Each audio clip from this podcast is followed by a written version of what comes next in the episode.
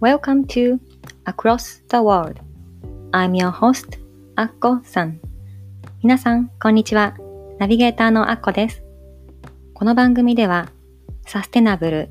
グローバル、SDGs をキーワードに、自分らしく世界で活躍されている方々をご紹介し、聞くだけで元気になれるエピソードをお届けします。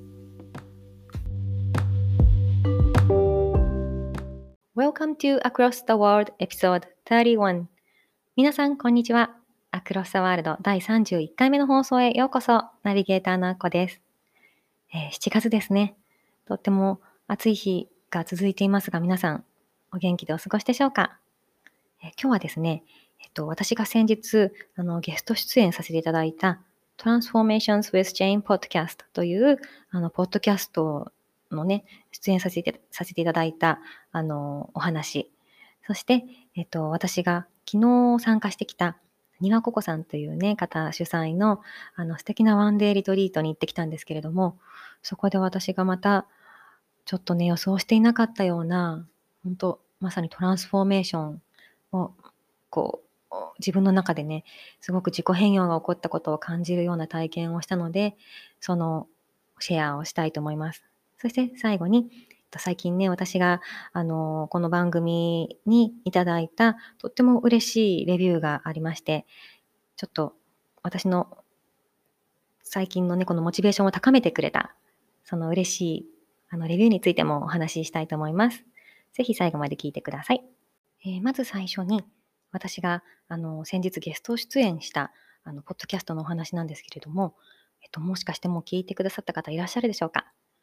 7月12日付で公開されていまして Transformations with Jane Podcast というあのポッドキャストでそのエピソード108でですねあの出演させていただいたんですけれども、えっと、なんで私がこれに出演することになったかというと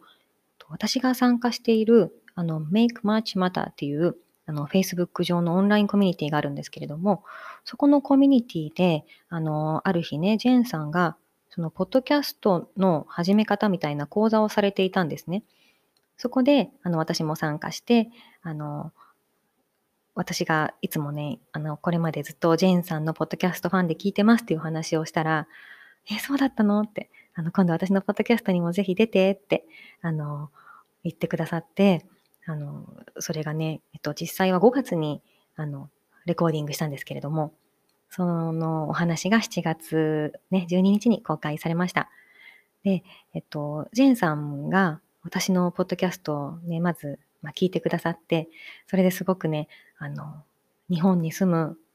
女性として、母としてすごく共感してくださって、まあ、ぜひ、その、海外での子育ての話や、その日本に帰ってからの、あの、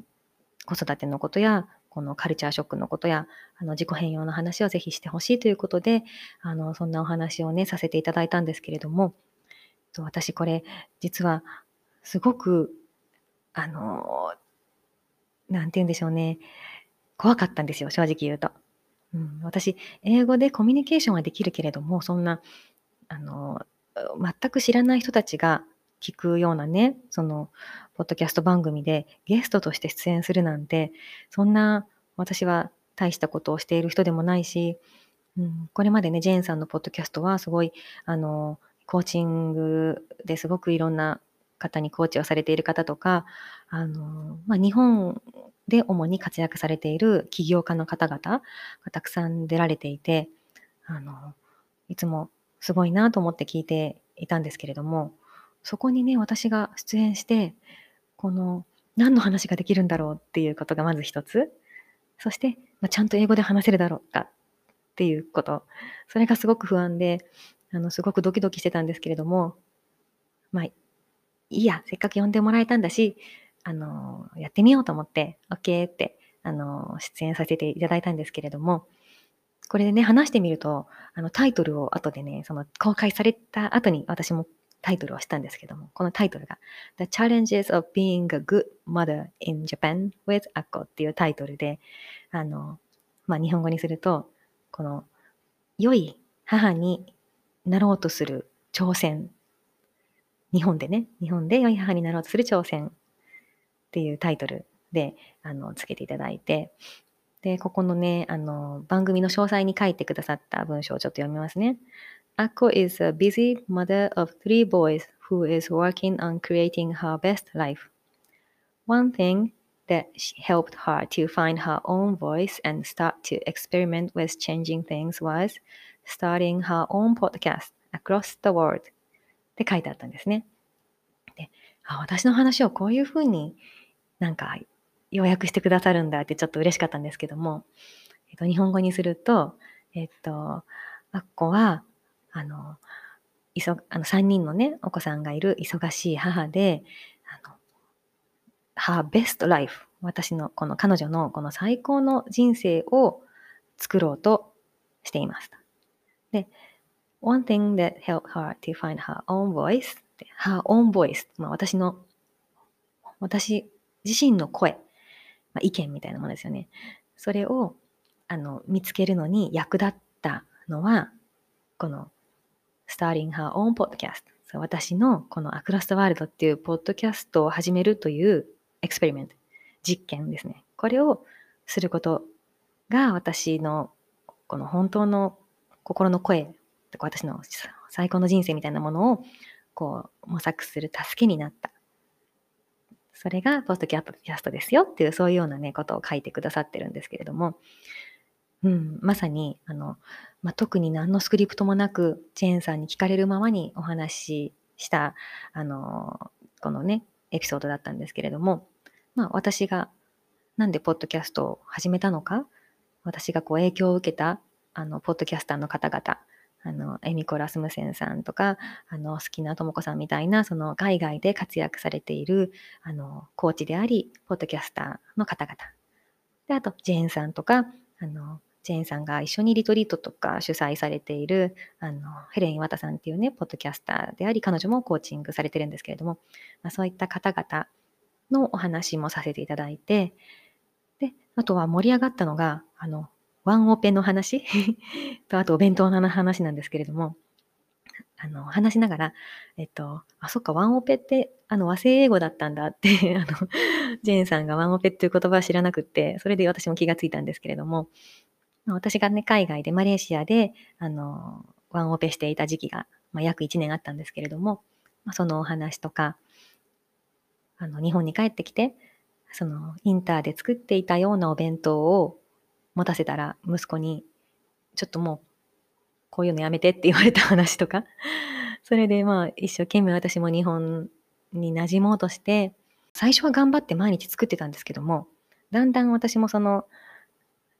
こう疲れてきて、あの、まあ、冷凍食品が増えてきたわけですよ。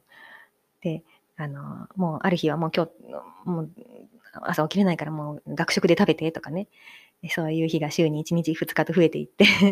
私も結構弁当作りサボってたんですけども、実はコロナになって、その長男の学校の学食が閉まってしまったんですよね。それで、あの、まあ、学食で、あの、温かい食事が出る代わりにお弁当の販売が始まったみたいなんですけども、うちの息子はそのヘルシーな、あの、いろんな副菜の入った日本的なお弁当があのほとんどその副菜は食べられなくて、もうあんなの美味しくないって言って、じゃお弁当毎日作ってって言い始めたので、まあ、毎日作るようになったんですけれども、コロナになって。まあ私はそれが苦痛で あの、まあそう、それでね、ちょっとあの冷凍食品を入れたりとかしてたら、まあ、あの子供、子供は文句言わないかな。夫がなんかちゃんと作ったらみたいなことを言われて、うん。それで、私もまあ少しは努力したんですけども、やっぱり疲れるんですよね。それで私もちょっと無理って言って、あの、明日ととにかく作れないって、まずその次の日のことを、ちょっと明日は無理だからっていう話を夫にしたら、夫が、じゃあ、じゃあ、俺が作るよって言ってくれて、その次の日、夫が作ってくれたんですよ。で、私はその日だけだと思ってたら、実は、彼がその、その後も、じゃあ、あの、今日は何入れたらいいとか言って、なんか残り物あるかとか言って、あの、その日から彼がね、自発的に作り始めてくれたんですよ、実は。うん。あの、ゲスト出演した時には、まあ、ちょっとそういう細かいところまでは話してないんですけれども、私は、ちょっと明日は無理。だから、あの、お願いみたいな意味で、たの、一日頼んだつもりだったのに、それから彼が作ってくれるようになくれるようになって、まあ、実際私はお弁当作りという毎日のこの義務から一抜けしたわけなんですよね。その日から。それがすごい私は人生変わるくらい嬉しい出来事で、まあ、たまにね、夫もちょっと明日は朝早く会議があるから作れないから作ってとかっ言われて私が作ることもあるんですけれども、そうやって、うん、私がややること、母親がするっていうのがデフォルトで当たり前だったことが、こうちょっと声を上げたことによって変えることができる。で、それを、なんか、あの、夫も子供も、あ、そっか、ママが作るのが当たり前じゃないんだっていうふうに、こう理解してくれて、それがちゃんと続いていくっていう、こういう事実が、実際にね、我が家でそれが起こっていて、あ声に出すって大切だなとすごく思いました。まあ、そんなお話を、あの、英語で、あの、ジェーンさんとね、してまして。で、まあ、ジェーンさんはニュージーランド人なので、その外国の人から見たら、その考え方がちょっと理解できないっていうか、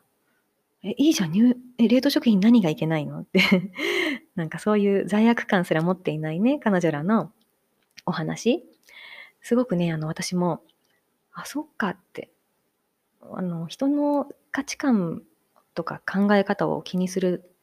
だけじゃなくて、自分の考えをはっきり持って、それを伝えることが大事なんだなっていうようなことを、あの、彼女とね、話しながらまた気づいたので、あの、ぜひ聞いてみてください。あの、ちょっとね、英語なので、あの、わかりにくいところもあるかもしれませんが、あの、ゆっくりね、あの速度、ポッドキャストって速度の調整ができるんですよ。早くしたり遅くしたり、あの、ポッドキャストプレイヤーのアプリによって種類が、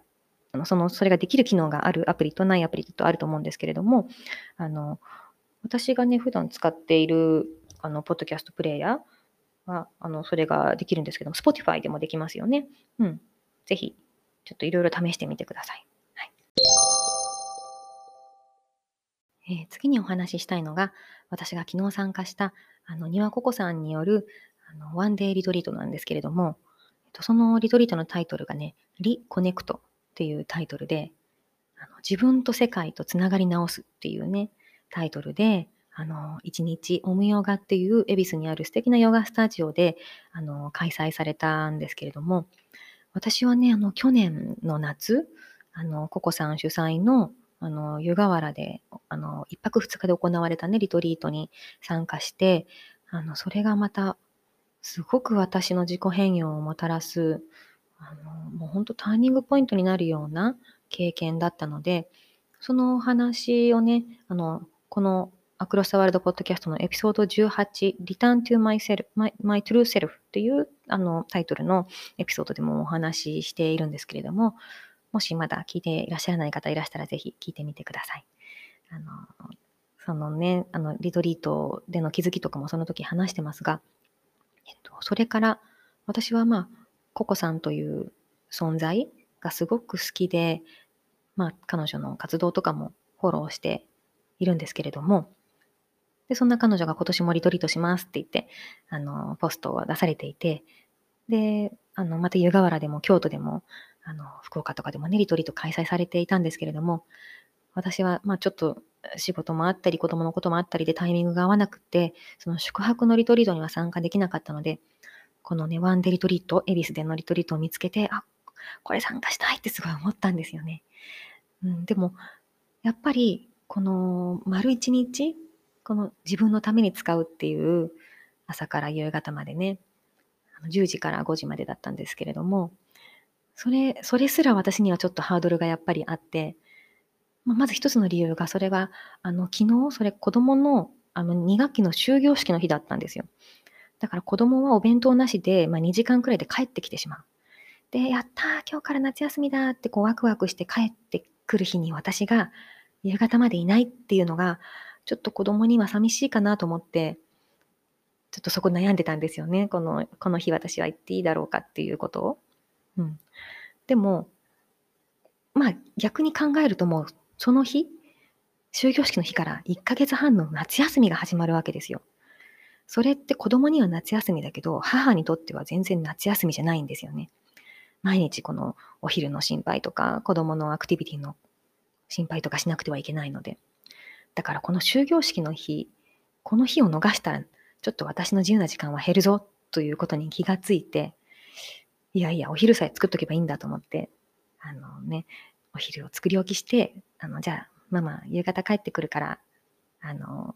いろいろ宿題とかやっといてねって言って この日は、あの、丸一日ね、あの、参加することができたんですけれども、うん、あの、本当言ってよかったです。これ、あの、まあ、庭ココさんっていう方がどういう方か知らない方もいらっしゃるかと思うんですけれども、えっと、彼女はね、あの、平和活動家でもあるんですよね。であと、瞑想家でもいらっしゃるし、あの NVC、あのノンバイオレントコミュニケーションっていうあの非暴力コミュニケーションを使ったワークやあの瞑想のワークとかもされていて、あとブレスワークですね。あのオンラインでもあのリアルでもその呼吸を使ったワークっていうのをされているんですけれども、彼女はそういったいろんなツールを使いながらこのマインドフルネスとか、あと、まあ、彼女が今最近一番力を入れていらっしゃるのがセクシャリティの目覚めというか気づきというか、そういったワークもされてるんですけれども、そういったいろんなツールを通じて、こう自分と世界とつながるっていうこと、そしてその愛とか平和をもとに世界にその愛を広げていく。そういった活動をされている方で、うん、そのココさんという存在がもう本当に愛に満ちた輝かしい、すごく素敵な存在なんですよね。で、そんなに背が高い方ではないんですけども、あの、本当になんかパワーが大きい。本当に私も1年ぶりに会えてすごく嬉しかったんですけれども、うん、あの昨日はその、まあ、恵比寿でね、あの、20人の女性が集まって彼女のあのワークを1日受けたわけですけども、まあ、参加者もなぜかすごくみんな美しいんですよ。恵比寿っていう場所もあるのかもしれないんですけれども、わなんでこんなにみんななんか女性として美しいんだろうっていうような綺麗な人たちばっかりで、あのそんな方々と集まってね、あの、まず最初にダイナミックメディテーションっていうのをしたんですよ。でそれですっごい呼吸とか動きとかを使いながら、こう、動きながら瞑想していくんですけれども、あの、私それ初めてやったんですが、結構きついんですよ。もうずっと動き続けたり、激しい呼吸を続けたりするので。で、まあ、そのせいか今日私起きたら全身筋肉痛で、あよく動いたんだなっていうのにね、この体を、この体の変化を持って気づいたんですけれども、あのそうやって、あのまずいろんな、まあ、自分の体を使いながら、この天と地と自分とつながるっていう瞑想をして、うん、それもすごく面白い体験でしたし、あとこの NVC、ノンバイレントコミュニケーションのツールを使ってね、共感ワークっていうのをまたしたんですけれども、で、まあ、今の気持ちをね、話したり、そのニーズを差し出したりとかするんですが、その次の嘆きのワークがすごかったんですよね。あの、まず、ココさんの自己開示がすごくって、あの、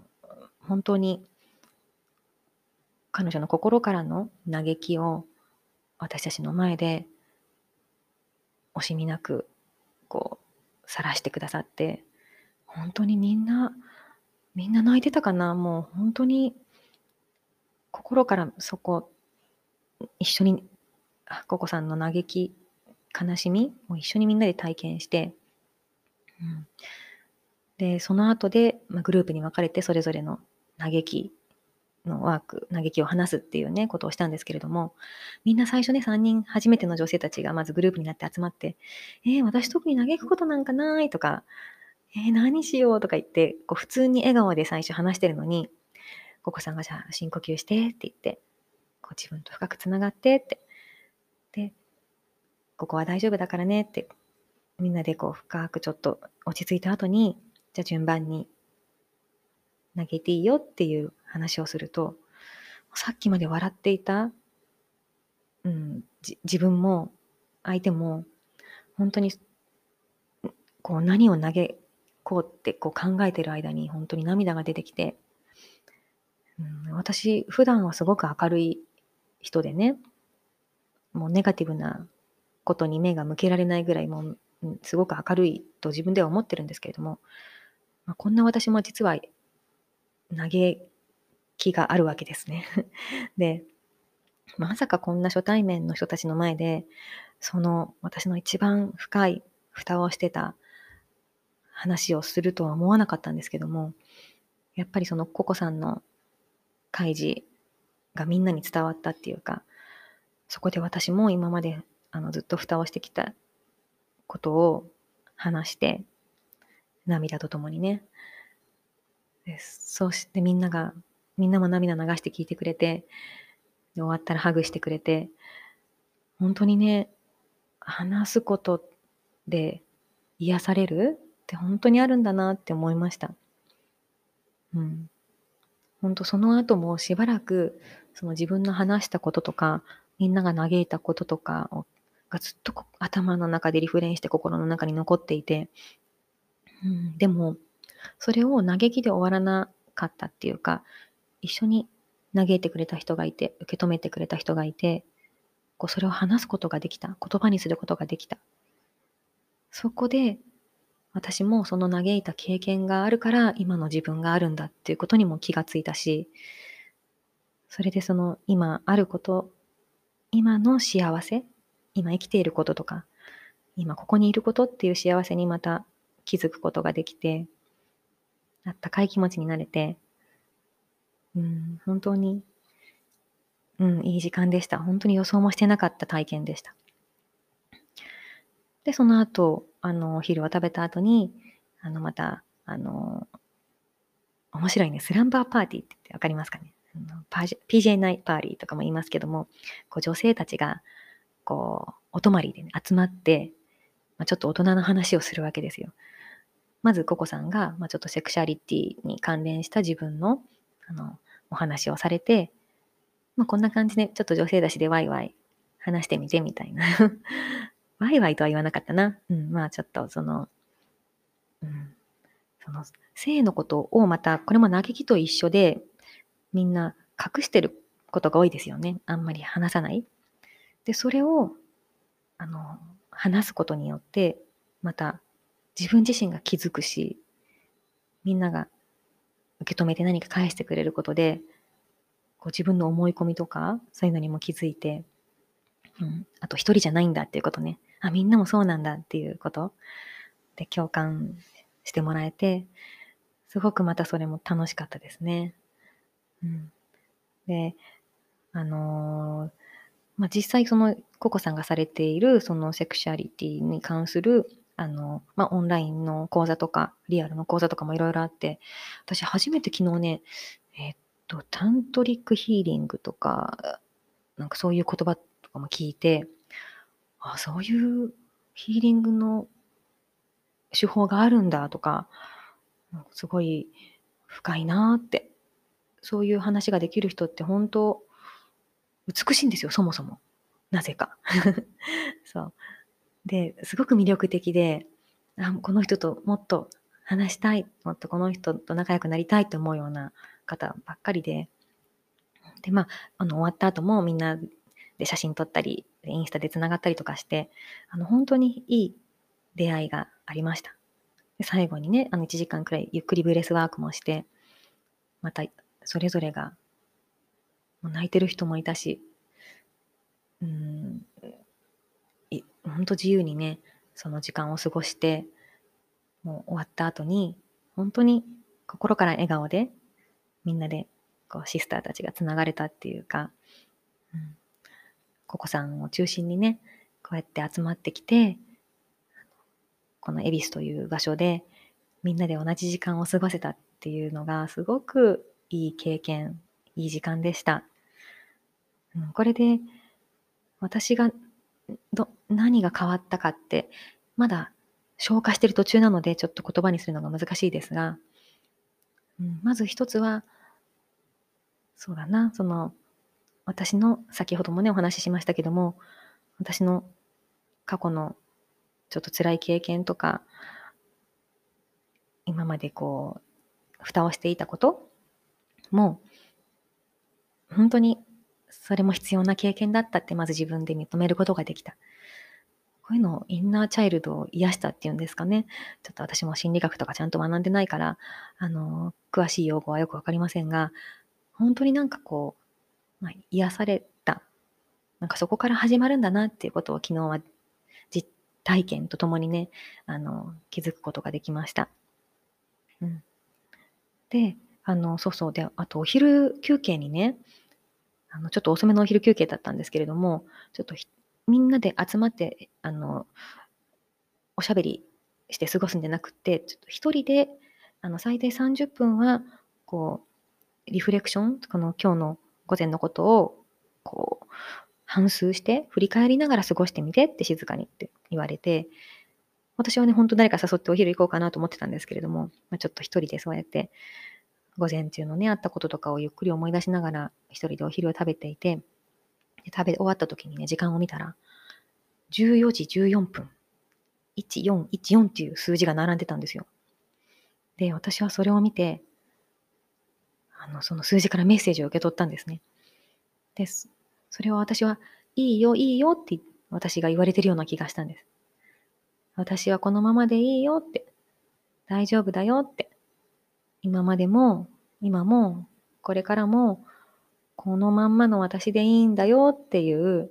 そういうメッセージに私は受け取ったんですけれども、最後にね、その今日、その一日のリトリートを終えた最後に、この紙とこうクレヨンとか渡されて、ちょっと今日のあの思ったこととか、絵でも何でもいいからちょっと書いてみてって言われて、私はその数字、1414っていう数字とかを書いていたら、ココさんがこう最後にね、書き終わった後回ってきて、え、何これって、え私がさっき見た時計の数字で、数字で受け取ったメッセージなんです。そしたら、ココさんがね、あ、いよいよってことかって言ったんですよ。うん。私は、私にはそれを、いいよ、いいよって思ったんだけれども、ココさんはそれを、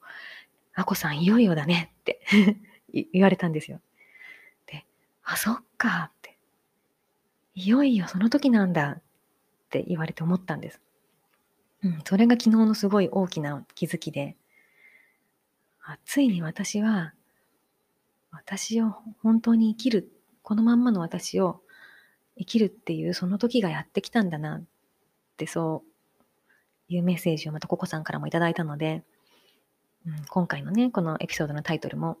あの、その、いよいよっていうタイトルをね、付けさせていただいたんですけれども、うん、何かがまた変わり始めている。まあ、最近もうずっと何かが変わってるんですけども、うん、もうすぐ水亀座の満月よね、ですよね。7月24日かな。そう。この、この満月とか新月とかってすごくまたいいサイクルだと思うんですけれども、こうだんだん前の新月から何かが満ちてきて、また今回の出会いとかいろんな気づきで、私がまた変わっていく、新しい私にこう生まれ変わっていくような、なんかそんな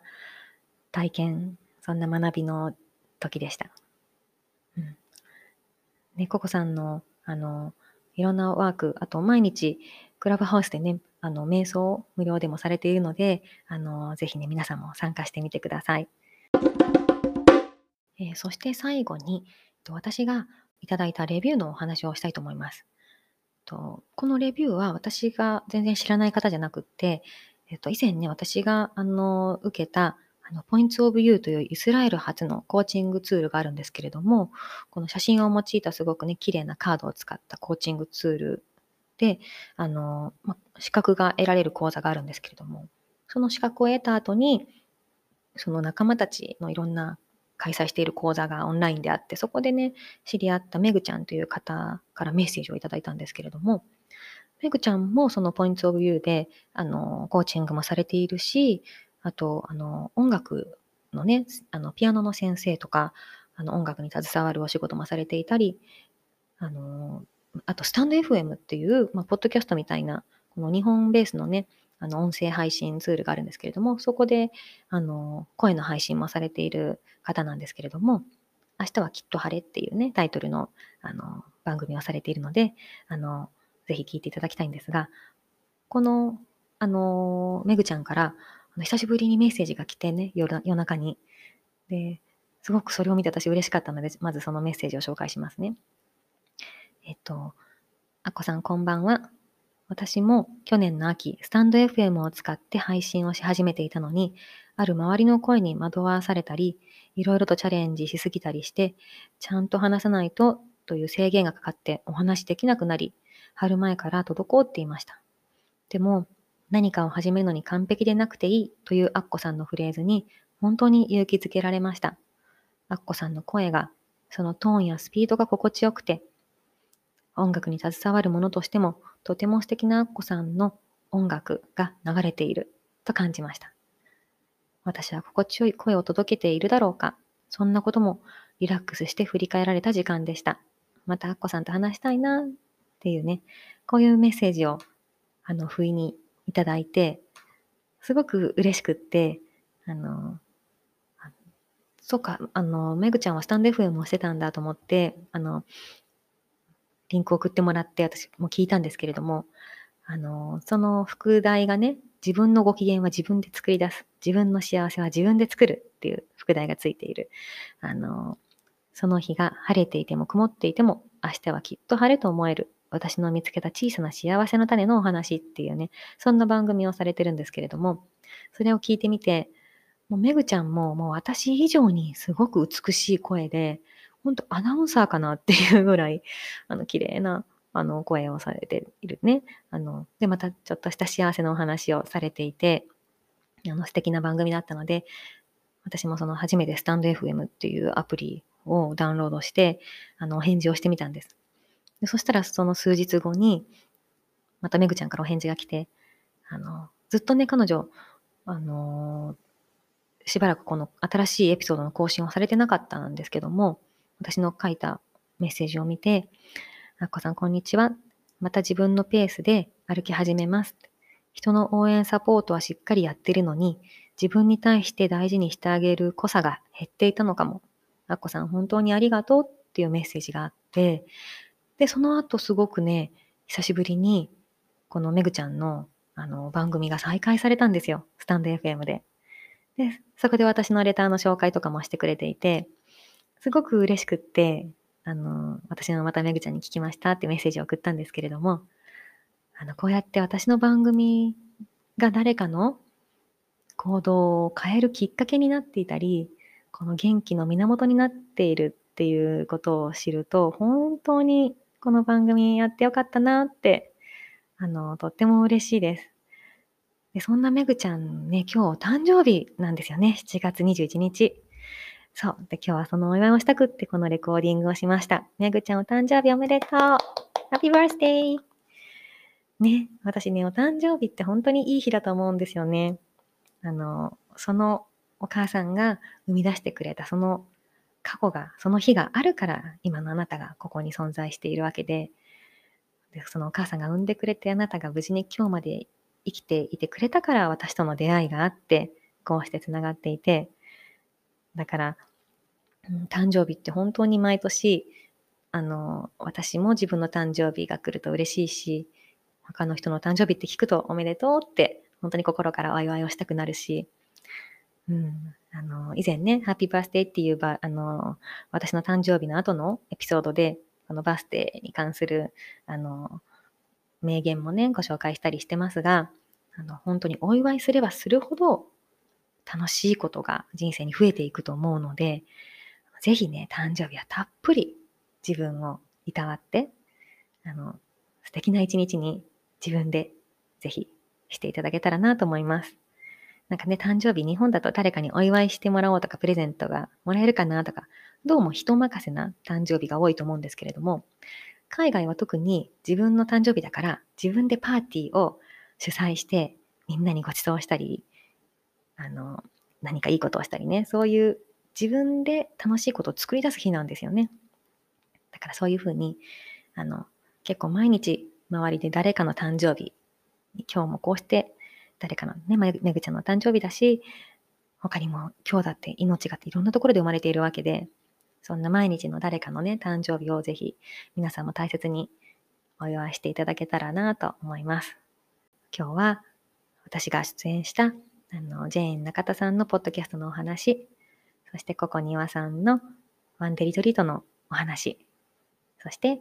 私にあの素敵なレビューをくれためぐちゃんのスタンド FM とお誕生日のお話をさせていただきました。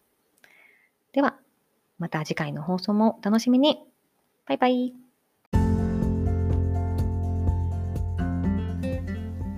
Thank you so much for listening today's episode.